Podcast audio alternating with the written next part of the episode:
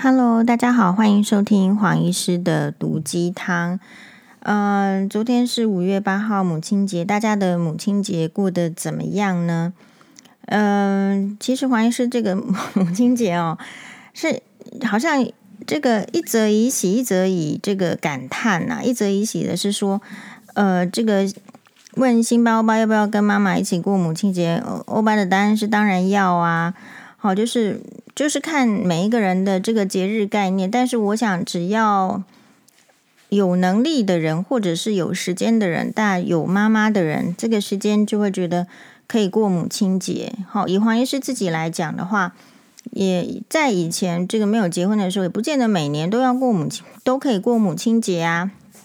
因为我可能就是在在医院值班啊，在照顾病人啊，好，所以。其实还有很多人，其实也不是说很多人，有人是爸，嗯、那个妈妈其实已经过世了，那这个族群的人也没有办法，就是呃，跟实际上的妈妈过母亲节嘛，只能就是说，这个自己在这个每逢佳节倍思亲。好，那黄医师是这样子，就是我就觉得呢，我在这个。其实我每年好像都会这个剖出来，这个就是前夫这个母亲节要来接这个小孩，好，好像有点像每年，我自己是忘记了，没有这个印象。但是网友就是说，好像去年也有，对，我相信是这样子，就是，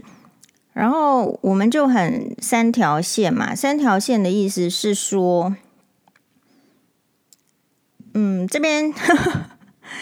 你我我这个时候会觉得做台湾的女女生哦，就是很辛苦，很辛苦，很辛苦。而且这个辛苦呢，我不知道同样身为女性的人，或者是说其他的男性，能不能给予一些理解？我觉得大部分的男性还是能这个理解黄医师的，就说黄医师，哎，我来看一下我们的粉砖的这个男女比，哈，算了，大概就是类似像是七比三或者是八比二这样子的比例。嗯，但是我是觉得，就是说，我就觉得很，就是我我觉得会让我觉得，就是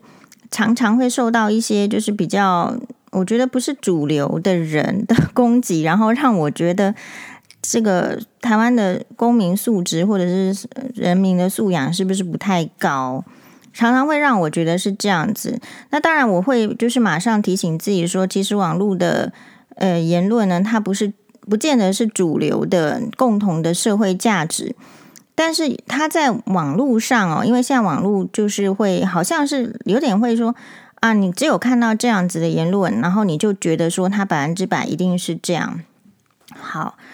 然后我其实是这样子的哈，就是其实我也有经历过，就是说生双胞之后没有过母亲节的这种艰苦的日子。这种艰苦的日子是什么时候呢？就是。你提出离婚诉讼之后，他这个裁判都还没有下来，判决还没有下来，判决还没有下来的时候呢，其实就是共同监护。共同监护的话，你很难去讲说你要怎么样怎么样。表面上叫共同监护，实际上就是两个人没有办法沟通的人才去离婚嘛。好。然后就是他这个判决呢，比如说第一审判决，第二，然后就是再再上到这个高等法院，其实前前后后也会拖到将近快，就是说可能就是两年是跑不掉的。好，所以这中间呢，其实我们也经历过，就是母亲节，然后没有办法跟双八，而且那个时候双八蛮小的，也蛮需要照顾的，没有办法跟他过母亲节。然后其实那个时候，其实心情真的。我觉得很不好，然后很不好的话，其实又会在那你说这个前夫跟这个过这个跟双八过母亲节是干嘛呢？就是说你很难会，就是说对这个人有好感，也是因为他什么都要剥夺你的这种感觉的，就让人家觉得很强烈。就是说他明明不是一个父兼母职的单亲爸爸，或者是说他也不是一个。就是说，没有自己的妈妈可以过母亲节的，还算幸福的儿子。然后，可是呢，他就要把他的亲生的儿子的母亲节给剥夺了，跟自己妈妈过母亲节的的这个日子给剥夺了。说实在的，我很瞧不起这样子的男人。我觉得是非常没有本事，也没非常因为没有本事，所以没有办法站在别人的立场想的男人。我说实在，我非常的瞧不起。然后好，那我就说，我就那因为双八也有跟我，就明明是母亲节，真的，你打开那个 FB，就是别人都是在在 po 什么小孩子送什么东西啦，或者是全家一起去怎么样聚餐。我不知道大家的朋友的族群是属于哪一个类型的，我的朋友的族群都是这样的。好，比如说可能没有结婚的女医师朋友就 po 说什么送她妈妈一台车啦，哈，这个当然就她本身就很爱炫，这我们不理她，但很爱炫，她也是我的朋友之一嘛。每个朋友都有优缺点，没有关系，我们就看。呃，或者是说就 po 说这个有一些人是 po 怀念母亲的妈妈过世的哦，这个都有。好，然后呢，你说这个前夫把小孩子不让他跟我过母亲节，去跟他过母亲节是怎样呢？其实他就会带他的妈妈。我看到有一年是，他就带他的妈妈去参加中校扶轮社的那种，他们那种扶轮社组织哦，常常就是会在重要的节日办活动。什么叫重要的节日？对，母亲节就是重要的节日，好像类似重阳节或是圣诞节也会办。好，那母亲节他们就会办一个什么感恩母亲大会哦，然后就会叫这个呃扶轮社里面的，就是说他们扶轮社通常参加的是男性，然后他们呢会有那个夫人们组成的这个社团叫做是内轮，好，就要叫内轮，就是这些太太们，好，再带上他们的妈妈，然后呢出来庆祝这个母亲节的这个活动。好，所以我跟我前婆婆也有，也有去参加过那样子的活动哦。好，那后来话，当然就是如同这个黄医师所说的嘛。其实我觉得参加这种组织呢，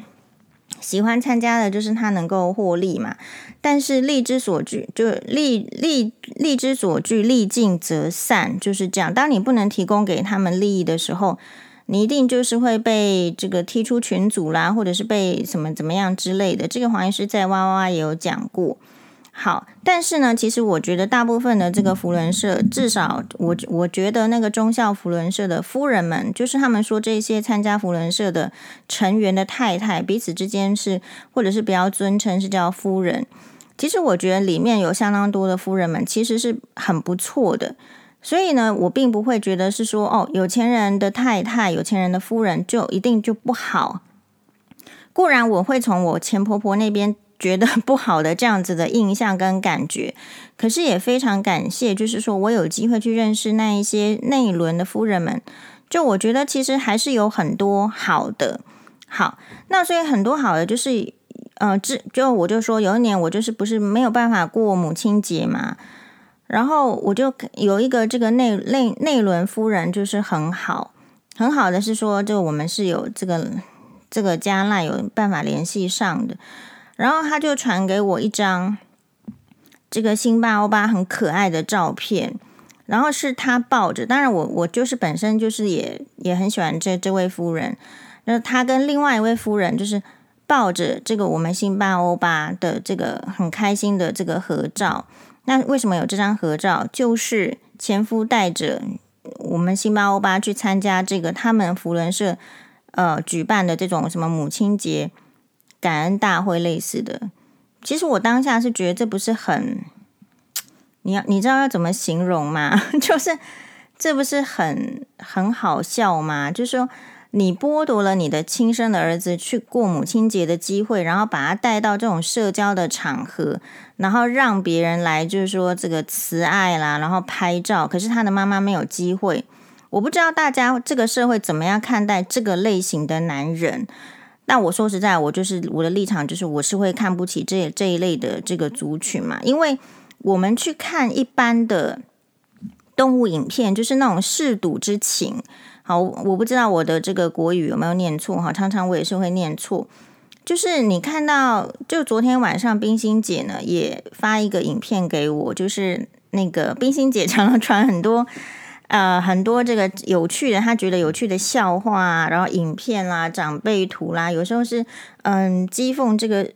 很多好笑的。好，然后昨天的母母亲节应景的这个影片又来喽，就来自冰心姐，就是很多动物的妈妈跟小孩的，就是幼崽他们之间的相处。比如说，这个无尾熊呢，从树上要小无尾熊、无尾熊崽从树上要下来的时候，然后这个大的无尾熊妈妈呢，就是在旁边等，然后还要再推一下那个屁股，帮忙推一下屁股，慢慢的，好，或者是那种什么鸟啦，哈，是不是说，反正就是动物，或者是猫熊也是一样哦。好，然后所以我们看到不晓得一般的人看到影片是怎么样？我们看到的影片一般来讲就是很感动，所以理论上我们这个社会或者是人性，你想动物尚且是这样子，我们看到大部分都很感动的。我们曾几何时看到女性作为妈妈在照顾小孩子的时候，我们一点感动都没有，我们很漠然，我们甚至还觉得说自己有权利或者是应该。要剥夺这个这个呃妈妈的，就是说荣誉啦，或者是时间，然后碎以碎自己的心啊、呃，这种我觉得是私情啦。就是所以这个 就是会让我很感触的。好，那就说他们就照那个照片讲，到回到前面那个忠孝扶轮社的事情，然后照片呢，照片就就发回来就给我。好，就传给我。那我觉得那位扶轮社夫人是好意啦，就是说他知道，我觉得他是一个非常 sensitive、非常棒的棒的人哈。那他，我觉得他这好意，他就知道说我是那个母亲节就没有辛巴欧巴在旁边。那他们呢，就刚好就是可能也是故刻意啦哦，就是呃跟辛巴欧巴照一张相，然后传给我。好，那当下我一方面就是对这个夫人的这样子的善举觉得很感谢，可是另外一方面我也觉得说实在的很悲凉。哦，很悲凉的意思是说，就是其实会有这个社会上呢，他这个很强权的，因为你说他定的那个时间就不是应该给我的时间，所以他带走。可是大家没有去想说。当别的人的这个子女都可以有过母亲节的时候，离婚的子女或者是准备离婚、正在诉讼过程中的子女，并没有办法像其他的正常的小孩子一样，能够有这个，比如说跟母亲相处，在母亲节的这个相处的这种时间。然后就，所以黄医师昨天呢，其实是这样的。好，就我实际上就被一个这个所谓的单亲爸爸，就是红鹤爸爸攻击。好，那所以实际上我觉得我的遭遇只是我没有 没有在这个电视上跟大家讲得更清楚，就是可能要真的不是文盲的人啦，或者说他也不是法盲的人去看那个文件，法院文件才会知道。嗯、像这个我我们这个要准备离婚的时候，到底这个小孩子要怎么相处？就是会有一个暂时，大概你提出离婚没多久，就会有暂时处分令下来，因为没有办法在那边争夺小孩，然后双方都要依据法院所判决的暂时处分令，哦，然后去就是说，诶，怎就是说去去去交付啦，或者是说分配那个时间。所以，其实，在一开始判决的时候，其实那个暂时处分令，我就是没有母亲节的。好，可能第一周、第二周就是一定要这个好给这个前夫，他根本不管说五月这个母亲节是要就是是要是可以考量的。换句话说，什么？不管是母亲节还是父亲节，只要是离婚的家庭，在法院都觉，我觉得啦，在我去法院的感觉是，法院就是觉得说。我们不应，我们不值得有，我们不该有。可是法院也同时要求我们要做良善的父母，就是说，我会觉得，嗯，法院在这边其实是比较不近人情的。他比较讲这个法理，他不会去给你考虑什么节什么节。那不然的话，你这个你这一组人马要考虑母母亲节、父亲节，那一组人马要考虑圣诞节。好，就是说，比如说信基督教的这个教徒，也许他们圣诞节真的很重要啊。所以，其实法院他不会去考虑你这些节，但是如果再去细致一点，你希望两造做善良的父母或良善的父母的时候，其实就是你这些规定，你也给双方，比如说就是不好沟通了，你没有把母亲节给这个妈妈，好，那可是问题是这个爸爸也是很仇视妈妈的，或者说这个社会对母母亲的支持就是不够的，那你就会看到说。就是黄医师想要跟双八过个母亲节，双八想要跟这个黄医师过个母亲节，竟然还是会有旁人来怎么样呢？来给我指点呢？来给我指教哎？来给我叫我拿出什么法院的判决？好，所以其实我昨天真的是几霸会，就是我觉得，就是我们是女生，我们是妈妈，我们是比较辛苦的族群，才有感这些。根本没有做多少付出的人，也不不了解我们的状况的人，可以随便来给我们指教，就是这样子啊。好，那如果是以黄医师心里想，就是说，为什么我去 po 这个呃前夫这样子？我说实在，他每一次的赖都是口气这么不好，我也就是在母亲节的时候 po 一次，一年三百六十五天，大家看到我 po 了哪 哪一天？其实没有一个赖里面这么多年了，没有一个赖的口气是好的。可是我就是在母亲节的时候，我就觉得就说，我就回的不错。母亲节勿扰，好，那我就说了，所以法院因为没有判给我们在这个所谓的暂时处分处分令的时候，他没有想到这个问题。然后我真实的经历了这个煎熬的这个这个母亲节的这个啊，真的是很悲惨。我觉得，我觉得那个是其实人生蛮辛苦的感觉。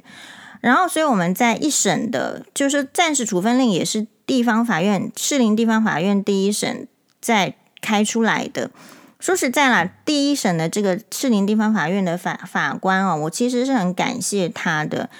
那我觉得他就是很这个不苟言笑的法官，我们也不知道他在讲什么。然后他是男的法官。但我这边要讲的倒也不是男女性别引起来的感觉，也就是说，会不会是男法官他也不见得能够体会到就是母亲节有什么需求，所以后来就说，呃，因为呃双方在打官司的时候，你可以提出说你想要几周啊，比如说有些人就会说他一二三四，不管他能不能顾，他就是先给你抢到手，抢到这些时间，他其实没有那么多时间顾的，也有这样子的男人嘛。那我们女生呢，就是也会提出，好，比如说我们也不敢提出说我们呃希望比较怎么样的时间呢？我们就是原则上，黄医师跟黄医师的律师的配合的习惯是比较遵照就是法院大致的传统了。好的，法院大概怎么判，我们也只能接受嘛，因为我们就是来法院的。但是呢，就是我有跟他特别提到说，但是是不是可以把这个母亲节，就是就是。期望嘛，你还是可以提出你的期望。好喽，可是第一审士林地方法院的判决下来是判准离婚，可是对于那个小孩子的，就是会面时间呢，就是判二四周，就是其实也可能不见得完全考量前夫的要求，他他还是要求更多，但是法官也不理他，但法官呢也不会理我，就是想要要求这个母亲节，所以其实。呃，在法法院的法官，我觉得他尽量做到公平，但是就是说，呃，这种公平之下，其实也不是说很能够让人家觉得是不是完全的公平啦，或者说你的需求有没有被照顾到。通常去法院离婚的，我觉得啦，我自己隐隐有感觉，就是其实大他们也就是就是知道说你是不能协调的嘛，所以就是通常就是公事公办。那你不能协调是拎刀诶代志，所以这个为什么我们的台湾社会为什么离婚之后这个持续的怨偶很多？法院其实希望我们做良善的父母，可是法院的那个 push 的动作，我觉得其实相当的粗糙，他往往没有办法讲究到现实，他只是就是很像传统华人的就是表面的体面。他希望你表现出体面给他看，所以很多那个人在离婚的时候就是很苦恼。就我们明明是情况是很恶劣的，可是表面上要做的很体面，然后以至于在就是坚守要争取小孩子的权利跟自己的呃状态的时候，有一点好像。就是被迫了去去演那个，好像是说好啦，他说什么，然后我们就说好。就是你会在所谓的友善父母跟不断的这个退后被压榨，你找不你找不到什么叫做真正的是友善父母。像黄医师是觉得，就是说概念可能建议大家是所谓的你那种一直退缩、一直退线的，那不可能最后成为友友善的父母，因为一个人一直损害利益、一直被践踏的时候，怎么可能内心不心生愤怒、不心生反抗？这个长期是没有办法做友善父母的，所以我觉得友善父母的真谛应该是不是百分之百配合对方才叫做友善父母，而是要坚定的为小孩子的利益做坚持，然后可能真的彼此退一步两步，我觉得这样子就不错，就叫做是友善父母了。好，那。呃，所以我们那个时候判决就是，其实一审下来他也不理你啊。但是我们后来就是因为前夫哦，因为我是胜诉，而且我获得单独监护权，所以前夫就上诉到高等法院。好，然后他请他请的就是知名的这个律师，我看这个律师最近都有上那个大云食堂，就是李四端先生的节目被访问，就是请超级大牌的律师。好，那我觉得他律师也是不错，就是说在前夫所请的这个律师里面哦。大概就是，我觉得他现在请的律师，我觉得最最不好。我觉得他那时候请的律师其实是不错的，不错的是什么？呃，大牌的律师他是这样子，他是一个长辈，然后他有人家比较有个比较有个气度，比较可以讨论。我觉得会是这样。好，然后呃，到这个高等法院的话，黄医师不晓得有没有在其他的这个 podcast 里面说过。这一次我们换到的是一个女法官，而且其实也蛮波折。一开始还是另外一个法官，然后是男法官，然后开了一庭，开了一庭之后，突然就是说他们呃法官好像要交接啦，要职务的调动，所以前面有开跟没开好像也不是很重要了，等于就是多多花了我们一次时间，然后呢就是再转给这个再交接到这个女法官来，好。然后我觉得这个女法官呢，她就是就是黄，如同黄医师在跟这个我们非常知名的这个律师赖芳玉律师有一起上了一一个节目的时候，黄医师也有分分享我的感觉。我的感觉就是，其实表面上他是叫你协议，其实他也是在迫使你，他用法官的权威在迫使你接受。不然的话，为什么这些人上法？因就是下面都有自己各自的坚持，所以没办法接受。所以是就算是调解委员也没有办法。我们大概调了四五次哦，在第一审开庭之前是调到说，辛巴都住院了，我真的没办法去。你你每次去你都讲一些，我就觉得浪费我时间，浪费我律师费。然后我又那时候又焦头烂额，辛巴又住院，我就说跟我律师说，我就没有要去了。这样你。后来才调到，就是觉得没办法调了，法官才接手。好，那高等法院的这女法官呢，她也是很认真在调，而且他们这种调的方式是利用法官的权威在调。但我觉得她有一个不错，就是说，好，这个时候呢，就是大家在提出各自的需求。好，当我提出到母亲节的时候，前夫就说他要父亲节，那我同不同意？好啊，那就同意。所以那个法律的条文里面，真的就是也有。不会提到父亲节跟母亲节，但是就是会有提到八月八号。然后你看到我们的判决都是，比如说其他月份都是第一周、第二周、第五周，可是，在五月的时候就是一四五，所以这个已经是很明确的，就是当时候有提出这样的需求，然后做出这样的协议，各自同意之后，所以文字上变成这样。然后结果你，我就觉得前夫得了便宜还卖乖嘛，对不对？我们当时候的共识是这样子。然后你现在来跟我讲，好，或者是那个红鹤爸爸来跟我卢什么，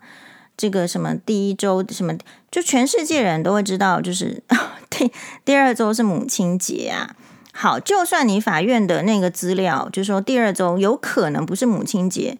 那这时候我觉得我就是就是冤了嘛。这个冤的意思是什么？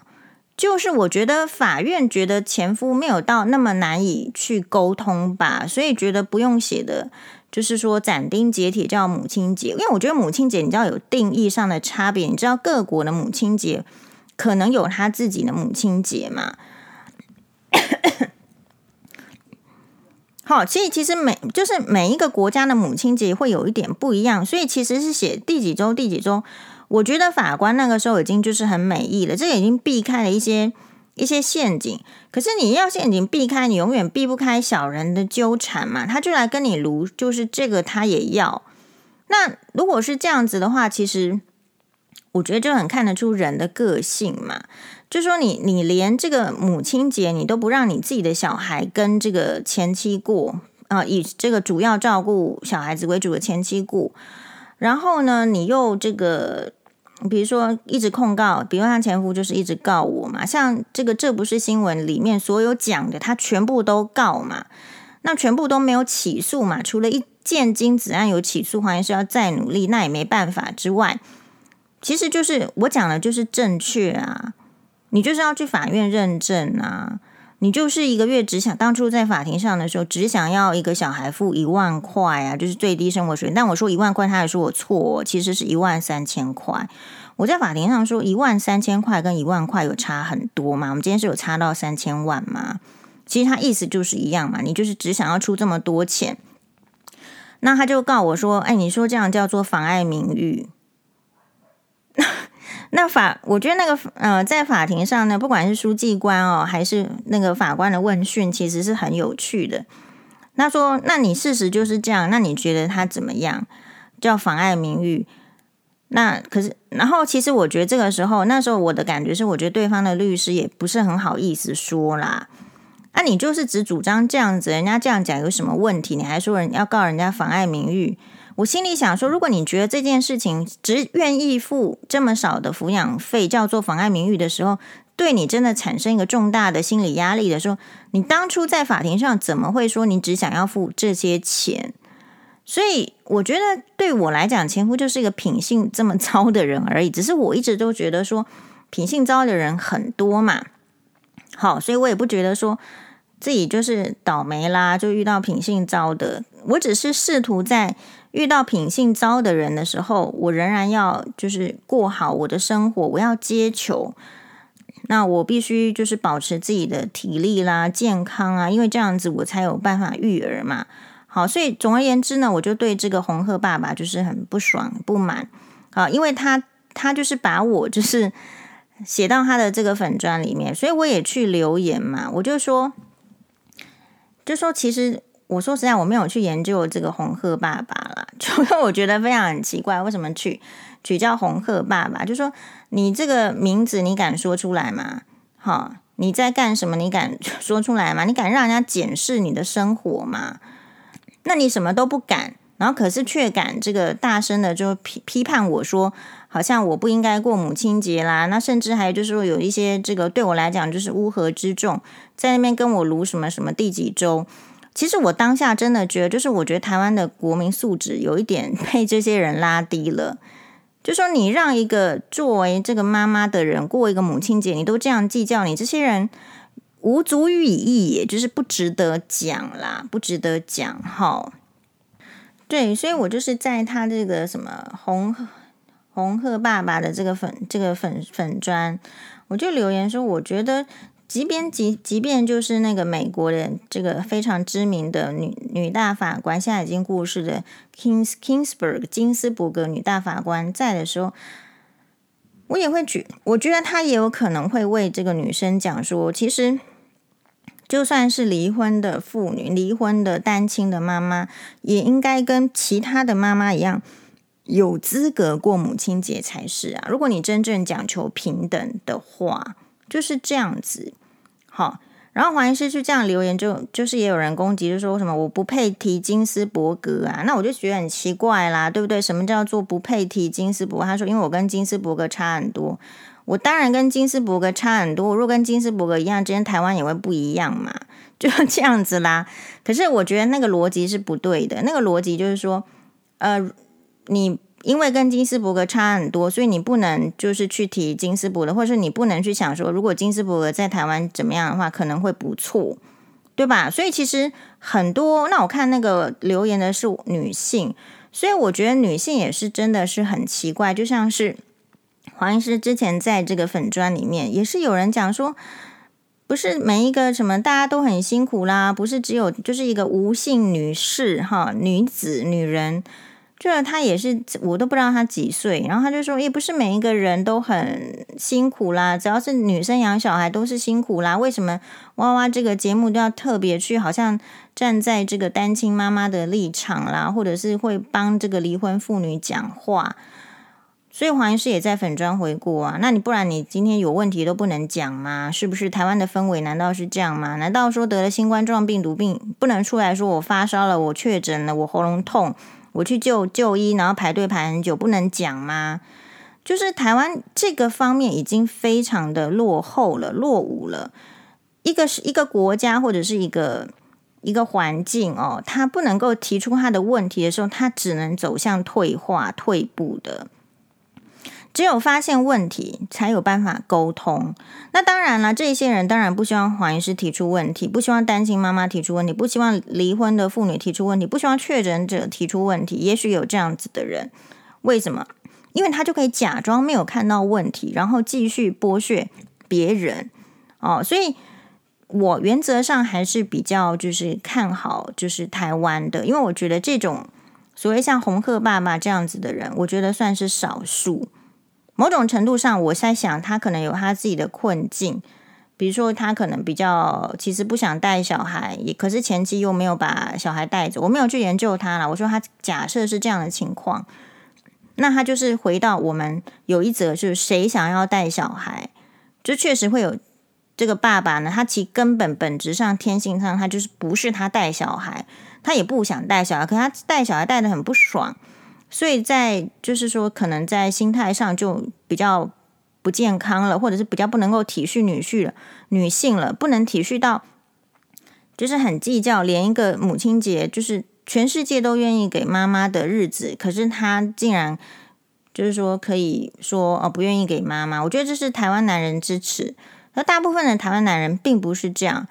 我看到我的粉砖呢，我就说我们学妹呢，她这个老公哦。我觉得我很喜欢我学妹啦，我学妹就是就是我在哇哇讲过的，她就会被她婆婆嫌什么胖啊什么的，然后有时候会发地球文，会就是 怒骂婆婆。好，但是呢，就是说她其实是跟她老公关系是很好，她老公也愿意就是居间啊协调。那我们学妹大概我想就是 around 四十岁左右吧。她就昨天她的 FB 就 po 了人生第一颗香奈儿，我看是黑色的包包。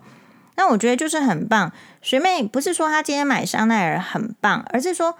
学妹呢，她很愿意分享她的状态很棒。然后他告诉大家说，其实母亲节台湾的男生就是也是有这样重视老婆，然后真的有感受到老婆作为妈妈照顾小孩的辛苦。愿意在自己能力范围上，就是给予口头啦，或者是礼物，真的，这个我们有看到。但是说实在，今年比较少。今年因为疫情，并没有看到什么大家在泼礼物，就是有点共体时间。那你不能共体时间，叫叫就是说，我们只是要相聚相处，你都要剥夺嘛？好，所以我觉得红鹤爸爸真的很很糟糕。那我不知道红鹤爸爸今天会有这么糟糕的想法，是他的生活被怎样的剥夺？是不是他是不是也是一个这个不够幸福，或者是不够有能力，或者是不够怎么样？他可能生活上有一些被剥削。好，那其实黄医师的立场就是说，我并不是只为单亲妈妈说话。如果你单亲爸爸，你很有问题，你来问我，我也是会给你一些。建议跟想法的嘛，就是黄医师早就跟大家讲过了，就是我不是一个女权主义者。我觉得女权主义者之所以存在，是因为以前的女性的地位太低落了。如果没有这群女权主义者，其实女性的地位也上不来。但是呢，因为黄医师的这个从小的生长过程，就我们家就是没男人。然后呢，我念的比如说是北一女是女校。所以，我其实有比较可能比一般人，也许在更多一点的时间、长一点的时间，我身处在一个女性也很自在的环境。所以这边特别感谢北一女哦，感谢呃，我觉得北一女给我这样子好的环境，就是在很敏感的青春期的时间，我根本不用考虑男人怎么想，那我可以尽情的，就是说去去做自己。我觉得这个就是你读女校，或者是也许是读男校的一个好处吧。好，那所以基本上我并不真的觉得说这个男女啊有什么不平权的。但是就是说，你到医院工作之后，你会发现其实会有一些偏见。你在职场就会容易发现发现这个偏见了。啊，比如说可能大家会觉得女性比较没有办法加班呐，哈。然后，或者是说，可能到几年的时候就要去结婚生小孩，又要请产假，表面上没有人敢出来说不喜欢 不喜欢员工请产假，但是老板心里都是想说，就是不喜欢哦。所以我觉得这个社会一直在讲说台湾 number one，台湾 number one。我一直在想的是，我跟大家想的是反的。我一直在想说，台湾要怎么样可以不要被被毁灭？就说这个很可惜，就说前人的这个努力到今天。那身为社会的中坚分子，或者是中年欧巴桑，大家如果是中年欧吉桑也是一样。就说，当你变成社会的中坚，不是说要多好，或者是多怎么样的时候，其实都要有一份这个努力，就是说，让这个台湾社会要怎么生存下去。可这个台湾社会怎么生存下去，是我们自己要够好。就好到别人可以来尊重，那这样子的话呢，就不需要跑去跟人家讲说，敲人家肩膀说：“嘿，你好，我是台湾 Number One。”也是不需要真正 Number One 的人不需要出来说：“嘿，我是 Number One。”好，所以当你就是说相信台湾有 Number One 的一天，我觉得是很好，但是也要知道说，我们真正跟这个 Number One 差距距离有多少，因为只有真正知道不足差距，才有可能求进步。我事实上觉得，就是说，因为我可能也许不见得是这样，但是我常常在网络上被攻击啦，或者是怎么样。我觉得台湾的女性地位其实是不高的，这是我以前不知道的。就是我要结了婚之后，然后在网络上被攻击之后，我才会体会到，哦，原来台湾的女性的地位是不高的。我之前从来没有过这样子的感受跟想法。好，根据根据我自己的背景。然后，所以才会觉得说，哦，原来这边有努力的空间哦。原来婆媳问题就是你，你把人女生看得很扁嘛。当你把女生看得很扁的时候，你就会把妈妈看得很扁，把太太看得很扁，把媳妇看得很扁。我们今天男生哦，男性，诶，他其实不管他在各个职场上各个角色，他都不容易被看扁。就纯然是因为他有了一个天生自古以来的优势，就是说他是男性。比如说，同样是男医师跟女医师，你你讲女医师，你就得你在媒体上你就得挂上个美女医师，不然没有人要看。我们有看到任何一个男医师上媒上媒体的时候，会需要说帅哥医生啊，不需要不需要以外表来做吸引人。所以第一个，这个也是，就是说他有男性就有他这个大家的信任感跟权威感。当然，这个男生的信任感跟权威感也是男性朋友他长期以来他的祖先呐、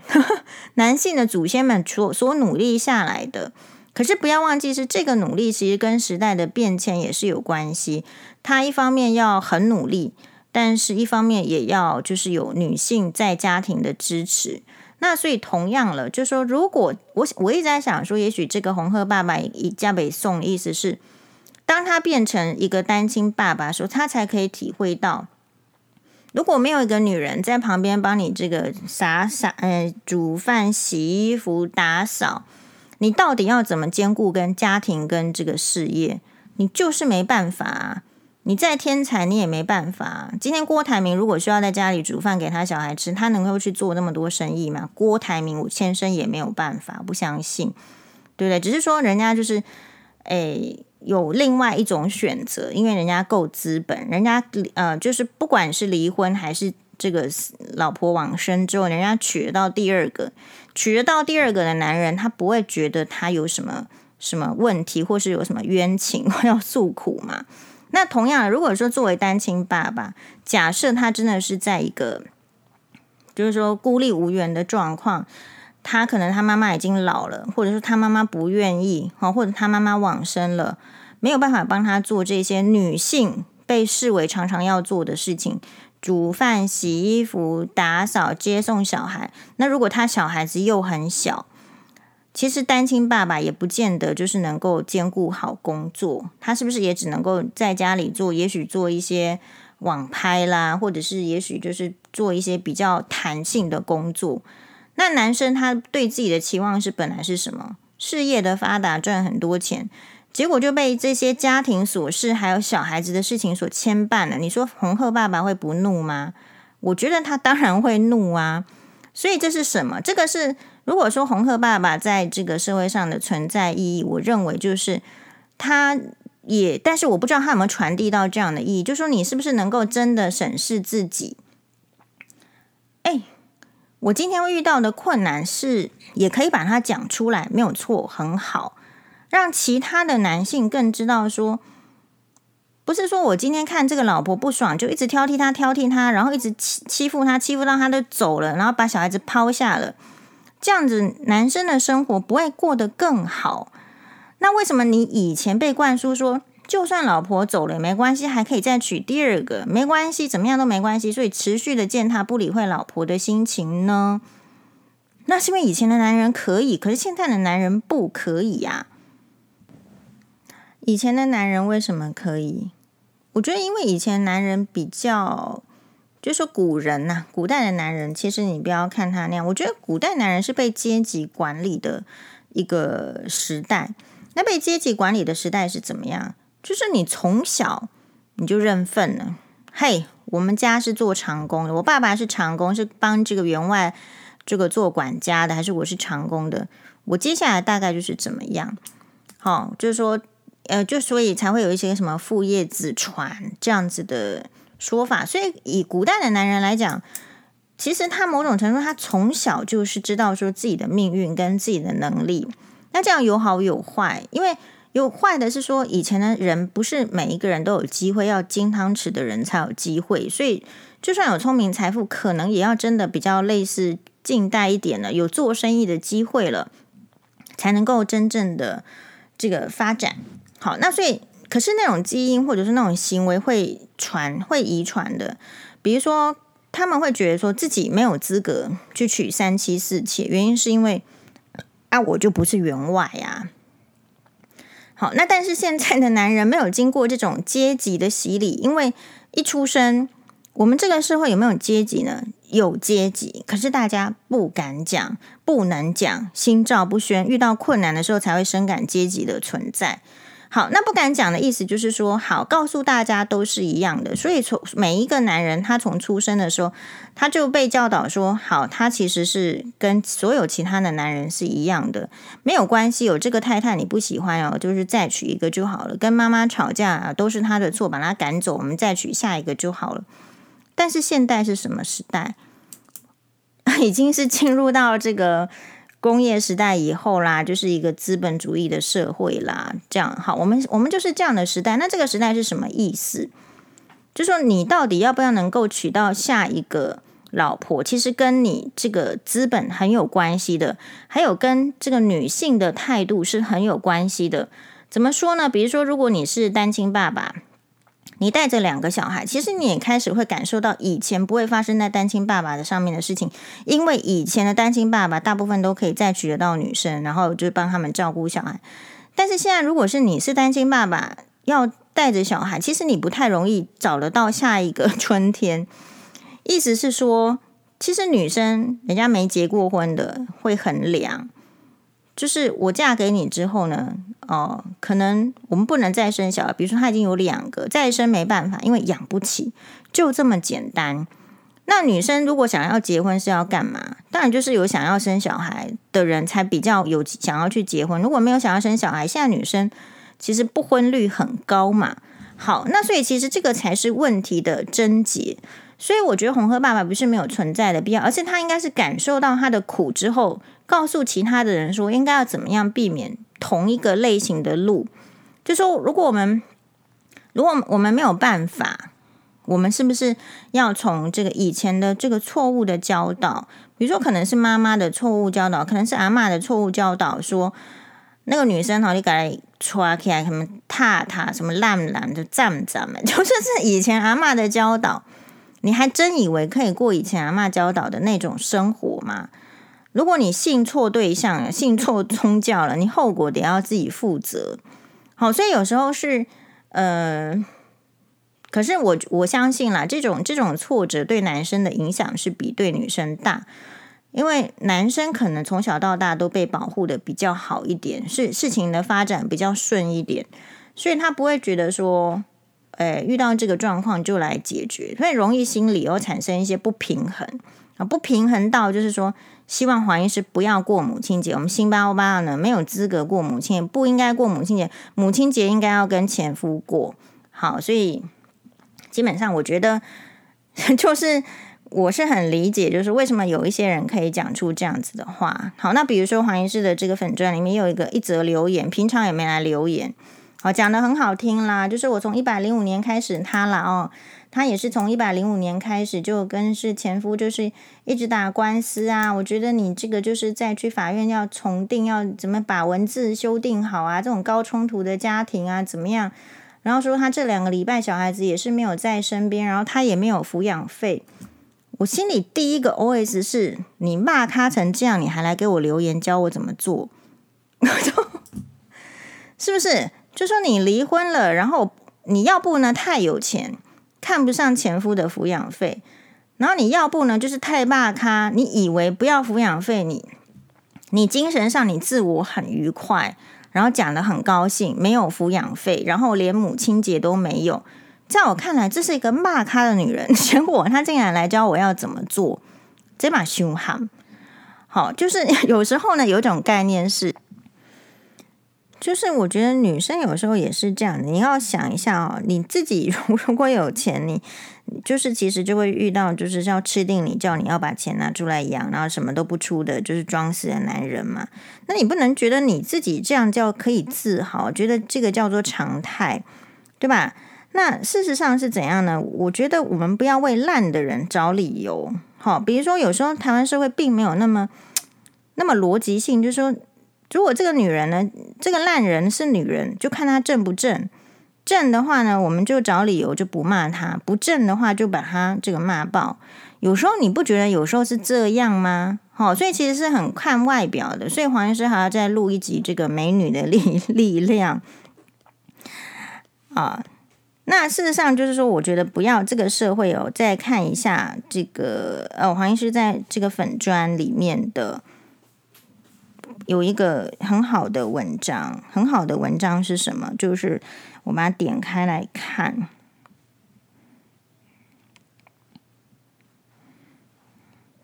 点是一个就是高雄大举为众女士 po 给我，她说是是今年度二零二二年最好的文章，最精辟，现在已经二十四次分享母亲节的礼物与惩罚。就是这个吴品瑜，就是根据网友就是看娃娃很认真，就是说他也上过娃娃娃，不过黄医师刚好，sorry 没有追到那一集，黄医师有有有些天是要夜诊的，所以不见得是可以追得到娃娃娃。比如说，通常礼拜四播播出的，我就不太能嘛哦，礼拜一的可能也不见得可以。那我们歌颂母爱伟大，却又这个题目是吴品瑜小姐所写的文章。我们歌颂母爱伟大，却又无限贬低母亲的角色。就说吴品瑜小姐呢，根据这篇文章，我看到的她这个 background 是，她在生小孩之前，她是一个非常优秀的职场女性，可能是这个呼风唤雨，也可以用这样的形容词，穿着套装在做媒体公关，然后怎么样，语言能力很强。但是她嫁的老公，我看起来比较类似，像是那种不是。公司的高管就是外交人员啦，就是他会各个国家去出差的，所以真的生下小孩子之后，那他就必须要就是以家庭为主，因为当她的老公在办公室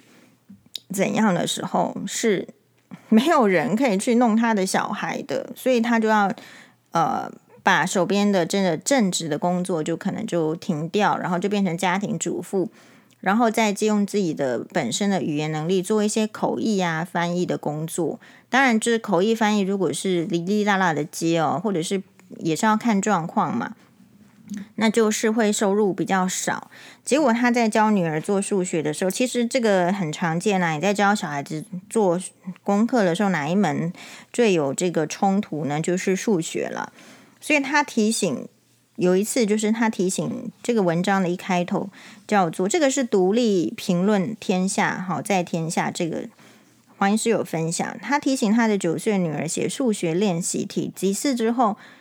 他就不耐烦的回嘴：“你就是那么笨，才会赚很少的钱。”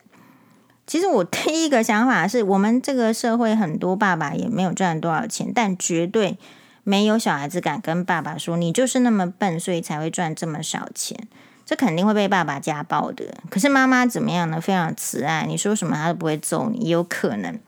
啊。不过我们也有这个网友就说，如果是他小孩，他就肯定是会扁他。好，那这个时候，可是我们这位吴小姐呢，她是一个明显的受这个高等教育。有修养的，所以她是愣住了，然后她去想，就是说他二十年来都不敢直接的面对母职这种劳动产值低落的现实，就是说有劳动，什么叫劳动产值低落？就是你有劳动，可是你没有产值啊，你没有赚钱，确实钱是很少的，结果被就是说很自己的小孩子九岁被羞辱，非常的诡异，但是他同时释放出来。那、然后后来呢，就是说各自就稍微就是和缓了。这个母亲并不因为这样子而觉得说真的去冲突骂了小孩，然后小孩子也可以因为知道妈妈的沉默，意识到他戳中了妈妈的痛点，又乖乖的回去开始写作业。好，所以这篇文章非常的棒，就是说第一个它有几个主题。做一名全职的母亲，到底是自愿还是不得已？哦，其实很多人就是还是就是从小到大的梦想是成为这个家庭主妇。好，这梦想是这样子。但如果我跟你讲，做家庭主妇一个月只有一万块钱，而且还要看人家脸色，然后你想要买什么东西都不行，请问现代有多少年轻女子可以接受？没有。所以你会看到生育率降低了，结婚率降低了，就是这样啊。好，所以第一段当然就是他在讲，就是不是他自愿的，是不得已的。好，因为很多人就是说，当妈妈或者是爸爸也是一样，开始抱怨的时候，很多人就是不想听，不想听的话，就一句话就是这里嘎的算呢，这没有。好，如果我们还真的能自己选的话，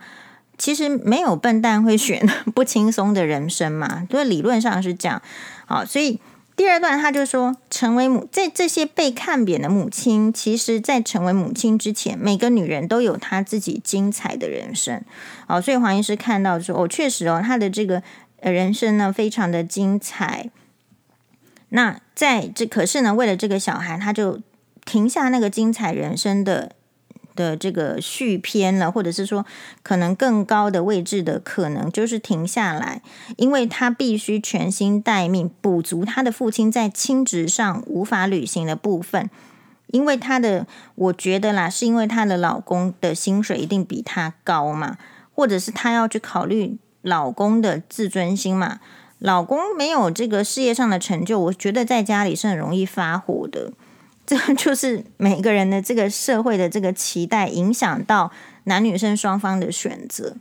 如果可以选择，你就会像辛巴一样说：“啊，我觉得出去上班哦，可能会没时间休息。我想要在家里，那不然叫太太出去工作好了。”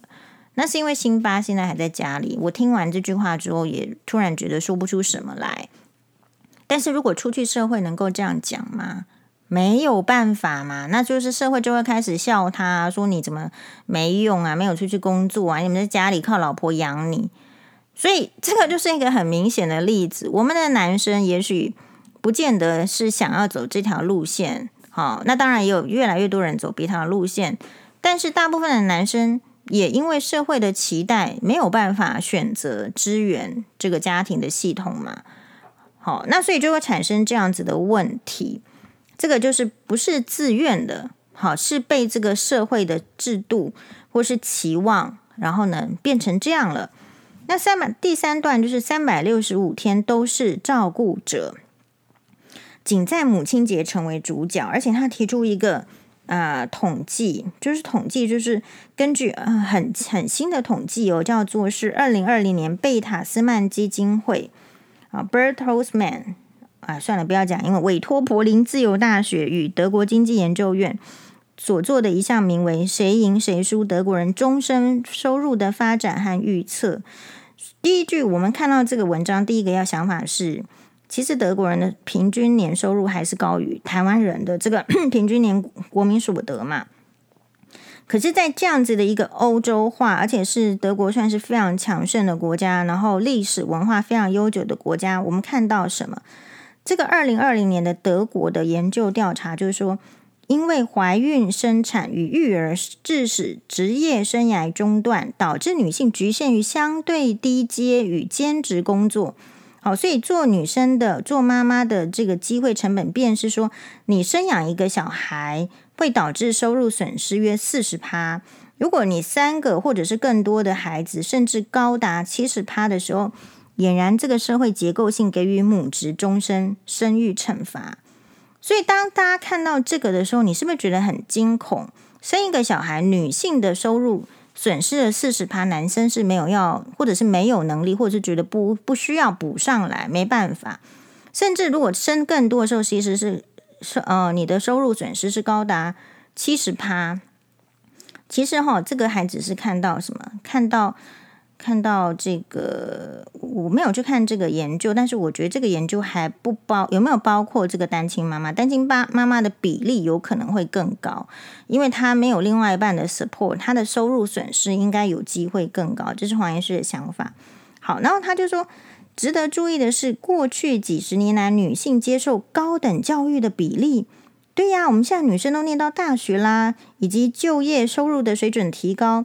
是否生养小孩子就成为女性收入高低的决定关键？没有错。好，就是我刚刚所举的，我朋友他就是没结婚没生小孩，所以他今天已经可以在那边秀他送他妈妈一台法拉利。研究哦，那相相对于就是说这个黄医师的话，就是诶。就昨天也是领了一万块现金要给黄妈妈，结果黄妈妈也觉得说黄医师生活很辛苦，又把一万块退回来，这样好，这个就是很大的差距啊。研究针对一九七一年跟一九八二年出生的东西德母亲，当然我们觉得西德是呃，因为是富庶的西方世界哦，资本主义是比较富庶的，东德因为长期在共产国家是比较收入水水准是比较低的。我们再来比较一九七一年跟一九八二年这两年，诶，一九七一年的话就是民国六十一年，一九八二年就是民国七十一年，所以他比较了六零年代跟七零年代，诶，不是啦，七零年代跟八零年代出生的东西德的母亲，比较他们因为呃生养子女所造成的收入差异，结果发现哦。一九七一年出生在西德的母亲养一个小孩子，收入会减少三十趴。那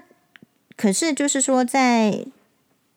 如果到了这个八二年的时候，更损失了年轻世代，更年轻的世代母亲更损失了四十三趴。所以换言之，我觉得这个结论非常好。年轻这个黄医师把他这个照相存到我的重要知识档案里面。年轻世代女性选择担任母职的机会成本显著上升。就你要当的话，你损失了四十趴的这个收，四十三趴的收入。好，那这个时候东德也从这个呃十趴变成三十七趴，一直生育惩罚越来越重。所以你不能一直在讲说的补助啊，生一个小孩多少钱？好，或者是说一直在讲说大家就生小孩啦，你就尽量生。或者是说，你举一个什么生了三宝妈啦、十宝妈啦这种故事来激励大家。事实上，就是年轻女性她会去感受。这这个统计资料还没出来，我觉得大家就已经感受到那个生育惩罚了。但你说我们不讨不讨论这个生育惩罚可以吗？不可以啊，因为事实上，如果在作为家庭的主心骨的女性妈妈，她的状态不好的话，事实上，他教养出来的小孩的状态就很难好。所以，为了整体的国民素质，还有这个台湾 Number One，就我们当然需要注意这个问题，而且要整个社会来予以，就是说，看要能够怎么样能够给予比较好的环境，才会有生小孩嘛。不然就是黄医师的老话一句。这中共都不用供过来了，台湾自己就没生小孩啊？对呀，好，都不用供嘞。好，所以呃，这边的文章呢就是很好，所以很说德国人也是蛮妙的啦。他就很多媒体把这个母亲节视为一个伪君子日，好，意思是说每个人都希望得到这个最无微不至的照顾啦，所以大家都来歌颂，期待无限奉献与牺牲的母亲，甚至将她的形象完全人化，然后却又集体无意识的轻视其劳动价值。是啊，所以我。我在台湾，好，我过想要过一个母亲节，星妈爸想要过个母亲节，被红鹤爸爸还要说我带风向，我我我说我说，真的台湾女生会不会太可怜？想要过一个母亲节需要带风向，好，那我被红鹤爸爸指责成这样哦，真的，我特别就对这一篇事上就是感觉到，确实你没有看到母亲的贡献，你只是在享受贡献的时候觉得说哇真好。但事实上，你连就是说停下一个心情，吹个冷气，仔仔细细去想人家的辛劳，然后人家过母亲节也没叫你送礼物，也没叫你干嘛，然后你就说人家不可以过母亲节，应该要给这个男生，这不这个就，我觉得这非常非常低阶的，对我来讲，就是为什么素质只有这样，所以以情绪，你看到最后，我就是说。还用这个情感勒索跟控制作为补偿，成为就是现代心理学与孩子们控诉的有毒母亲。就如果我们努这个意思，这一段的意思是说，如果妈妈在这样的长期，比如说残破的自我形象认知，Hello，如果你瞧不起妈妈，不是说妈妈会自己跟自己讲说我很伟大，不会。人只要长期被处在被瞧不起的情境之下。都是会有，就是自我怀疑，然后自我觉得烂，自我认知的，就是说情绪的这种这个破口，会因为就是说低自尊，所以其实为什么黄医师有时候不太会被酸民所干扰，是因为。其实某种程度上，酸民不外乎就是现实中低自尊的人群，你就会看到他们的表现是这样，所以你不外乎能够想象到哦。所以如果你家里的妈妈是低自尊的时候，你的小孩应该要怎么办？对吗？哦，所以一个国家好是好在，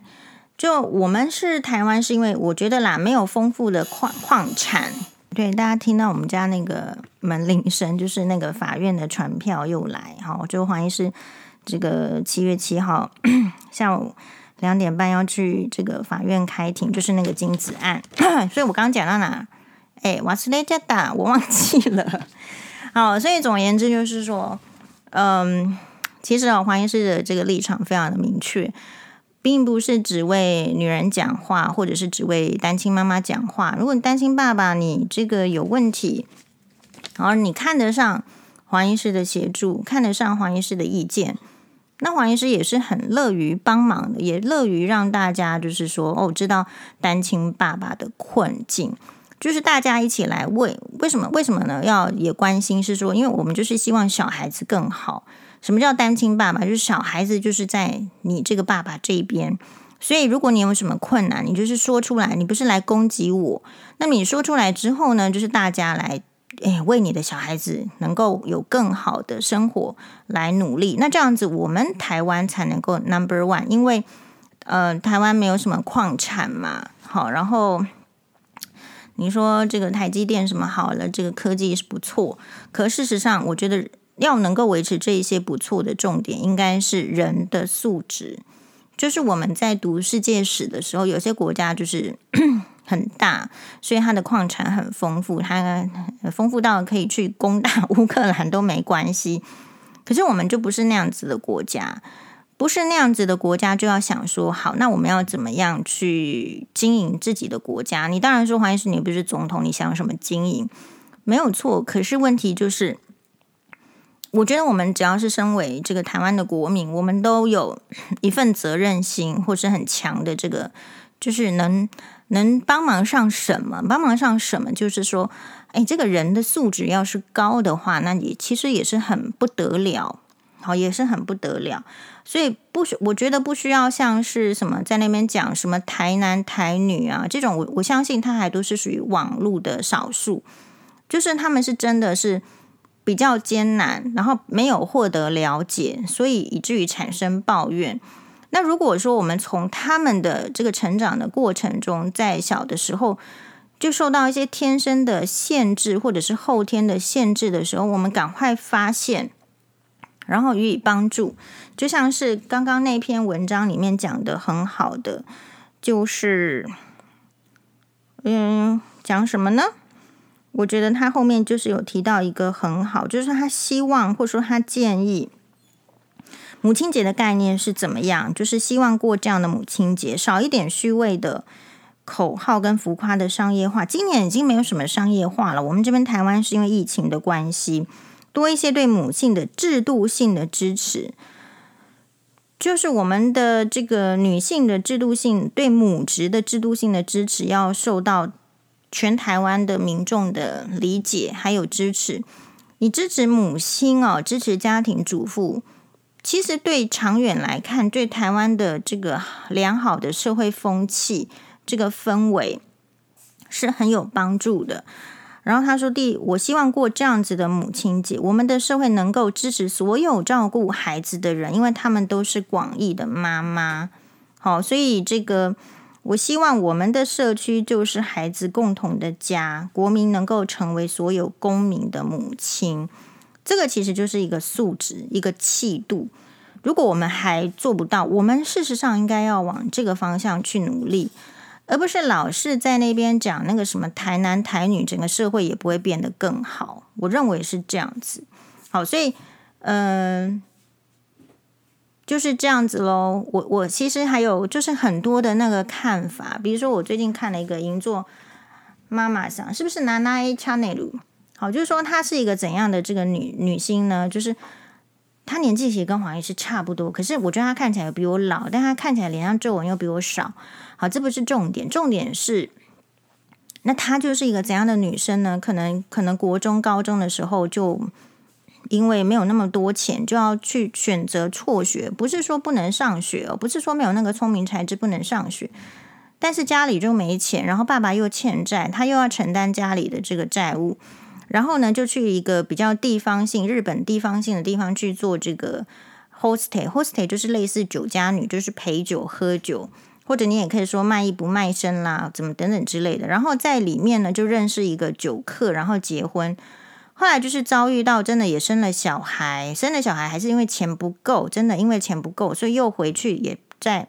在帮忙这个做 hosting。然后他这边我很我觉得这边有意义的是说，你不要瞧不起这样子的人的奋斗史，你要从中看到社会问题，还有就是怎么样去避免。比如说她这样子的女性，她为什么选择了去做酒店公关小姐呢？她高中的时候其实她。他没有没有这样的想法，他是真的是跟人家去，然后酒店的妈妈想跟他说：“哎，不好意思，我们现在人力哦就是不够，你可以帮忙去那边坐一下吗？你只要坐着就好，你都不用喝酒，也不用说话。”好，他就去做了。后来人家也许看他漂亮，或是看他有潜质，或是故意的，就在跟他再三的拜托说：“哎，我们这边真的很需要帮忙哦，你一周来来跟我帮忙个一次两次。”再帮忙下去，就会变成是做这个工作，所以这个也是我们这个年轻的这个女生要注意的。其实陷阱就是这样。可是这种话，妈妈跟你讲有用吗？好，随便黄医师出来讲有用吗？没有用啊！你就是要去听，实际上走过这一条路的人，他出来讲啊，原来是这样子，是入行的方式。好，所以那个日本的这个银座妈妈桑，哦，这个他后来为什么就是说又。又回去呢，因为他生了小孩，哎，养育小孩的费用不够啊，他只好再去做妈妈上。然后，所以他说他那段时间就是在上班，然后这个育儿内呼索哭，就是睡眠不足的情形之下，就是在过那样子的煎熬。然后后来也是，就是说有一个契机啦，然后到这个东京这个发展等等，然后后来的就是很努力。你看他哦，他。他跟其他的妈妈想不太一样，为什么我说他这个？我我在粉专也发布说他他有一个公告，就是他们那家这个酒店呢，诶，现今年的好像是到五月还是几月开始，就是有一个很知名，然后后来也是做艺人的呃写真女星叫做熊田耀子，然后也也要进去里面当这个酒店女公关了。为什么？我觉得就是因为这个妈妈桑她这样的经历，她曾经被家暴，然后打到就是说昏迷，然后救护车都来送，她有也有这样的经验。那熊田耀子她结婚之后生了三个小孩之后呢，当然有一些流言，可是主要也是就是婚姻不顺，然后有一些家暴的疑云。所以我觉得，当然他有利益的考量，但是他也就是愿意就是帮助这样子女性，我觉得也蛮难得的。那当然了，酒店女公关的工作不是说黄医师所建议大家选择的这个唯一在遇到婚姻挫折或者是没有钱的是唯一道路，是理由是你去看哦，没因为黄医师是看很多酒店妈妈桑，我是没有钱去酒店的，可是我可以透过他们拍的视频看出一些端倪。固然整个视频都是非常的 fancy，呃，名牌包啊，然后什么名牌的首饰啊、珠宝啊、手表啊、钻表啊、衣服，可是我看到的是，他每一个人都是提早老化，然后嗓音呢都是坏掉的。就是固然外面看起来表面很娇美，可是那个酒酒精其实会让你的声音变得不好。这个就是他们的牺牲啊，所以我觉得，诶，我不会去批判别人的职业，那我觉得这个就是他们的选择。但如果别人可以就是了解到比较通盘，你要走这个职业，或者说你觉得走投无路的时候，我比较喜欢的是，我们这个社会要知道人家为什么走投无路。那如果说我没有建立起一个好的社会制度，真的啊，这些妈妈就是会这样哦，所以。呃，黄医师这个母亲节的感受差不多是这样，每年母亲节感受也差不多是这样子。好，所以不过今年比较特别，我通常没有就是买给自己母亲节礼物的习惯。我这今年就是被这个呃红鹤爸爸气到了，我觉得啊，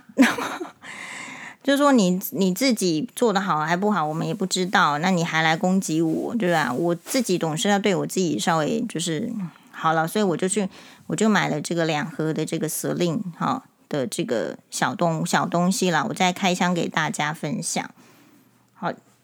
也没有那两盒蛇令，真的是没没办法压得下我 昨天的怒气。谢谢大家的收听，马达呢也非常感谢啊、一直支持我的听众还有观众们，谢谢。